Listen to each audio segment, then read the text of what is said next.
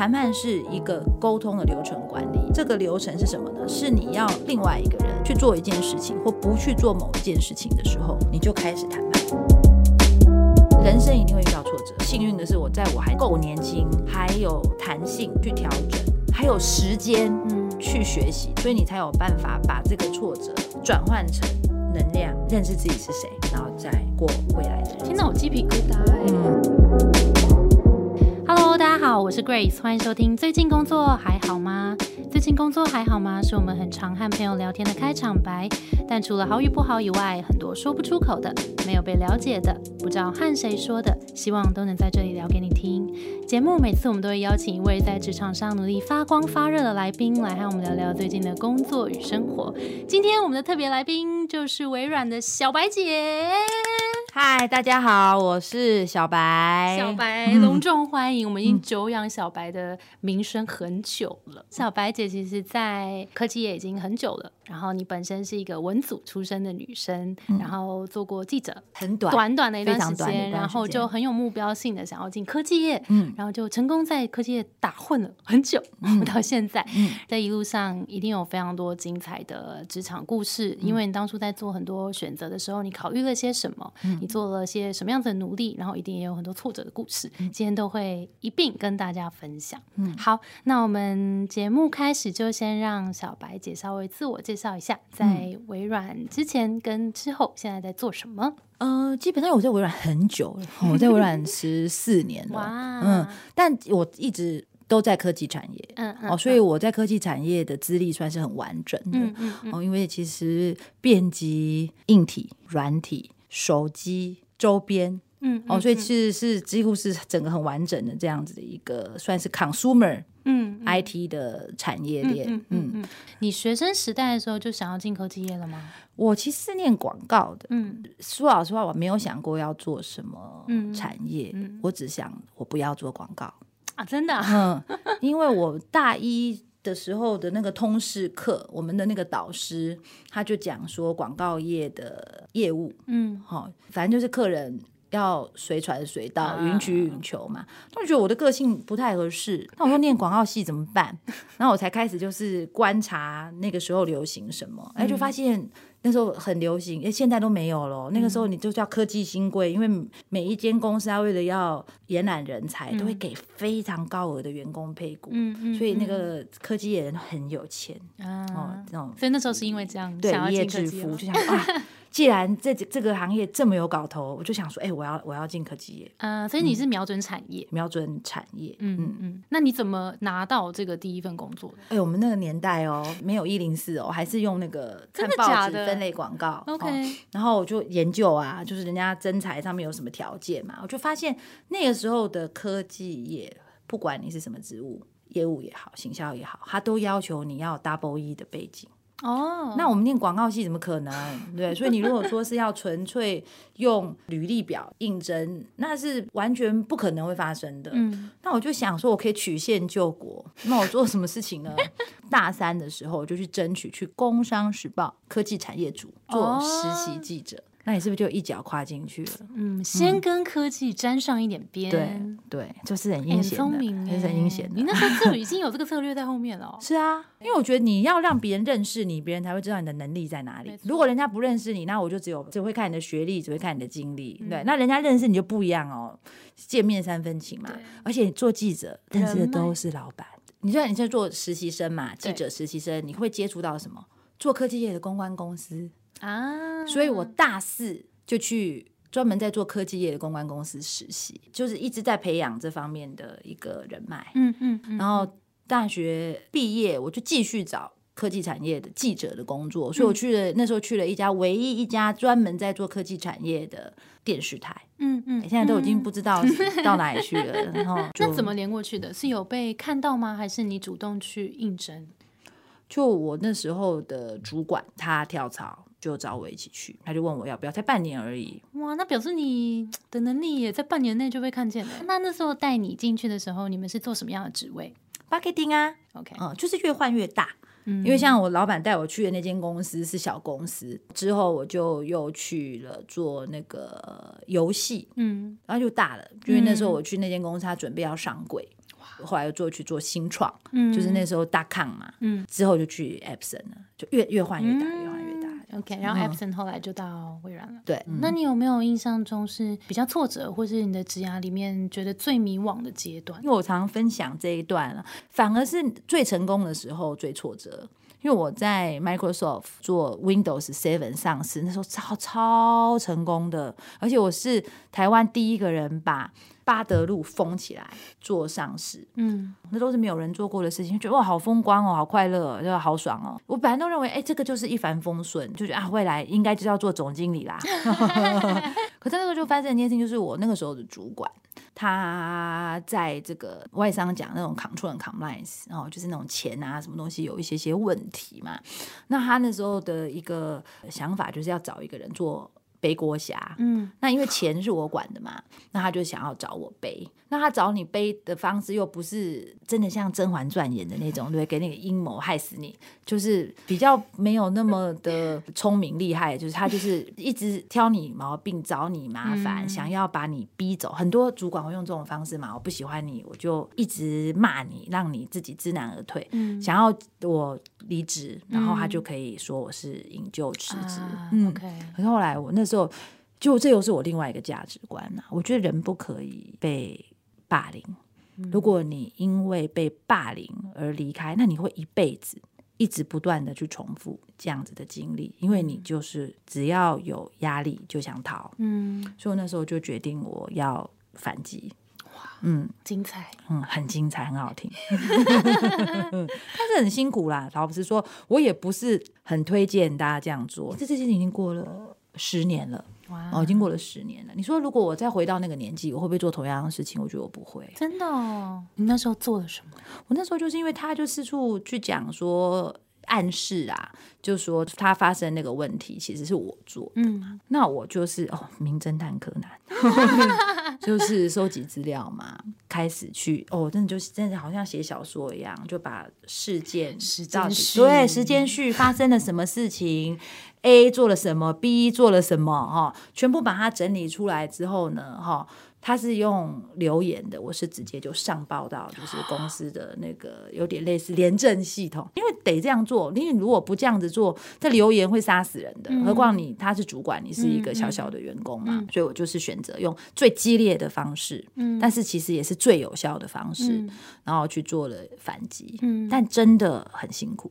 嗯，这段时间大概有多久啊？整个过程大概一年半，哦，很久欸，很久很久，因为公司要调查嘛，对要去理解嘛。我觉得那他，那你那时候一定超高压，因为你还是要每天跟他碰到面。是，啊是啊，而且你还是要能够把你自己的工作做得很好，做到卓越，哼，因为抓你不到我对你不能够从就是职场上的这些比较算是呃正规的项目去找我的麻烦，嗯。嗯，所以你就是双重的压力。那你觉得，如果你现在回去后，用你现在的智慧回去，你觉得你会怎么处理这件事？我觉得年纪小的时候都会恐惧，就是对这种 position power 的恐惧，所以很多那种就是那种乱七八糟的老板，他会自己做坏事，但是他不会，你知道白手套嘛，他自己不做，他会要你做，对不对？可是你会发现他全部都是口述。他不会留任何的白 black 纸 and white 的嗯那些证据嘛，那你就害怕嘛，对吧？你就会觉得说啊，我如果不做，他是不是就会对我怎样？然后你就默默的嗯，就做了。嗯嗯。如果是现在的我，第一个我一定会写一封 email 回去跟他做 confirmation。这个很经过这整件事情之后，我学会的其实没有什么好怕，因为你怕你当下的逃避，它就是一直不停的累积，一直不停的累积，一直不停的累积，到最后就像一个厉鬼一样，然后一次给你给你死，对，就是给你死，一次就是给你死。而且我就印象超深刻的哦、因为我记得那时候 HR 跟我谈嘛，他就说你老板叫你做的时候，你为什么要做呢？然后我就说他是我老板啊，所以你当下有觉得怪怪的，当然怪啊，可是因为就是这样，应该说会把会往死里整员工的老板，他自己本身一定就都是用这种威权的方式，因为他就会希望用恐惧压制你所有的反应嘛。你那时候大概是几岁的时候三十，？OK，那个时候你遇到了算是一个算大的挫折，很厉害的是你又继续在同样一间公司留下来。然后做的很好，然后又再把这一切都把它就放到昨天去。这件事情你是怎么让自己在心情上，然后可以排解这些不好的元素？我本来没有哎、其实我前半年是很负面的，嗯因为我觉得我人生完了。我相信，嗯，我就觉得说，哇，其实我本来就我刚刚讲，我们前面是很成功、很成功、很成功的嘛。我就觉得说，就这样发生一件事情，我生命中就这样出现一个烂人，嗯好像就完了，嗯我的这辈子结束了，嗯就是尤其是 career，天哪，嗯，我那时候的感觉是这样，所以我只要看到人，我就想抱怨，而且看到人就哭抱怨，一直讲哦，我好惨哦，好可怜哦，我好倒霉啊，什么？是某一天，我在一个跟我算是很熟的朋友的眼睛里面看到那个，呃，又来了。你说看，你看到他 对背后的 OS，了对，就是他感觉到啊，又来了。然后就是我后来我那时候才感觉说，哎。这个日子不能再继续了，其实你会变成一个很讨人厌的人，因为你带给别人多的负面的能量，所以从那个时候我就开始觉得不可以再这样下去。嗯嗯，那你做了什么？我跑步，嗯，因为 yes，因为你你真的你每天上班碰到他，碰到这个压力，你一定会累负面情绪在累积的，不那是不可能没有的。不要自己欺骗自己，每天说哦我很正向，no，他就是负面，就很负面。那你要先承认他，嗯，对，所以你要去宣泄。嗯 我每天下班回家第一件事情就是换了运动服去跑至少六 K。六嗯六千六千公尺，每天每天就是 daily 的。如果真的还是很俩工，就再加抄一篇心经，用小楷毛笔，哎，这个不错哎，这个真的很不错。就是你会让你那个有动然后有静的方法，嗯，然后真的有效，真的有效，超有效，推荐。还有就是很多的学习，我就上很多的课，因为微软它是一个它大公司嘛，所以它其实对于员工的培训是其实没有的挑的，只要是我觉得有帮助的课，我就去上，就 defocus，嗯，然啊，后就念了 E EMBA，哦，把重心拉到自己的成长学习是上，，然后其实而且就是在这段时间之内，我就是呃学了谈判。嗯也就是因为学了谈判，我才回顾过去做的很多事情，其实是没有经过很谨慎的思考的。嗯然后我就才开始就是把这件事情反而当成一种礼物，因为如果不发生这种事情，我就是很直线的，就是用以前的方式一直反复的然。后好像都顺顺的，对对，嗯但是就一样啊。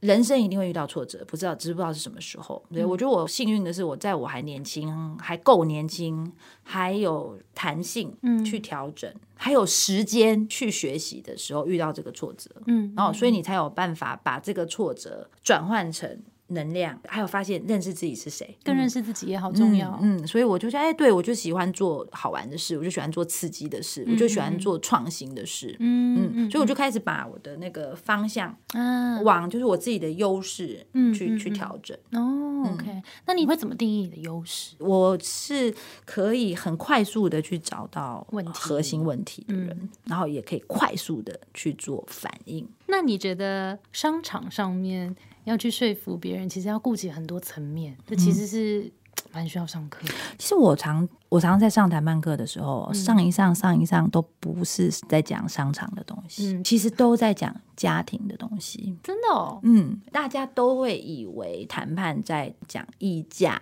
嗯对不对？讲交期，嗯其实很多时候商场上的东西，哦，很容易处理，因为大家都会比较客观，嗯，反而是家里的事情错综复杂，很复杂，而且其实就是这样。像我上回去女力学院嘛，嗯演讲，我也是在讲这件事情，就是你怎么样应该运用谈判技巧，让你家里的关系更和谐。嗯然后就有一个人来想要问我问题，话还没就哭开口就哭了。嗯为什么？因为他他是个老师，他想创业，可他的妈妈非常的反对，因为他的妈妈认为你就是个铁饭碗，你有铁饭碗，你为什么脑子进水，想要去冒这么大的？也是蛮同意。这个说法的。嗯，他就是，于是乎他就认为什么呢？他认为他妈妈不认同他有能力，所以他妈妈认为他只能够去抱着这个铁饭碗。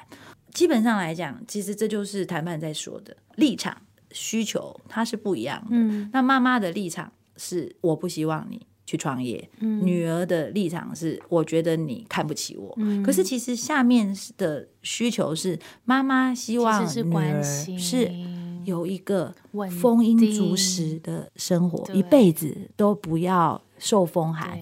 女儿她只是要什么？妈妈给我的肯定。没错我觉得你是我的妈妈，我希望你我只想要感性上的一些 support 而已。Exactly，可是 没有人会讲出来，特别是家人。就是那个隐藏讯息都不会讲出来。是是，所以其实我觉得很多时候你去理解，因为像我在讲谈判的时候嘛，大家都以为谈判是一个技巧，错了，谈判不是技巧，谈判是一个沟通的流程管理。这个流程是什么呢？是你要另外一个人去做一件事情，或不去做某一件事情的时候，你就开始谈判了。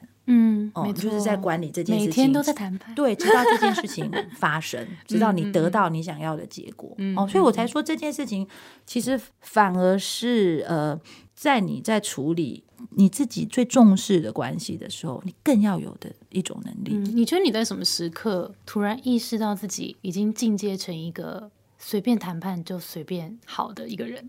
哦，没有，因为我觉得这个其实就是一个意识，大家很多讲这叫 awareness 嘛。对对是什么时候来的？我就讲我刚刚那个挫折，对，我那个挫折我自己归因，因为很多人会很习惯就是怪别人。对我就跟你讲说，我那个半年在流泪、在抱怨的时候，我是怪别人，就说、啊，我生命中出现了一个烂人，那我现在很很惨。那你的人生不会进步。嗯，当我开始去说，是一定是我自己不足够，我就开始去学习，哦，就学到这个谈判这个东西。嗯哦，所以反正就是那个时刻嘛，对，真的就是那个时刻，我去学习了，哦哦，去学了这东西。那这东西它叫做 value negotiation system，叫价值谈判。它其实核心非常单纯，就是这样。其实你要别人愿意给你你要的东西，你首先要必须要让对方知道你的价值。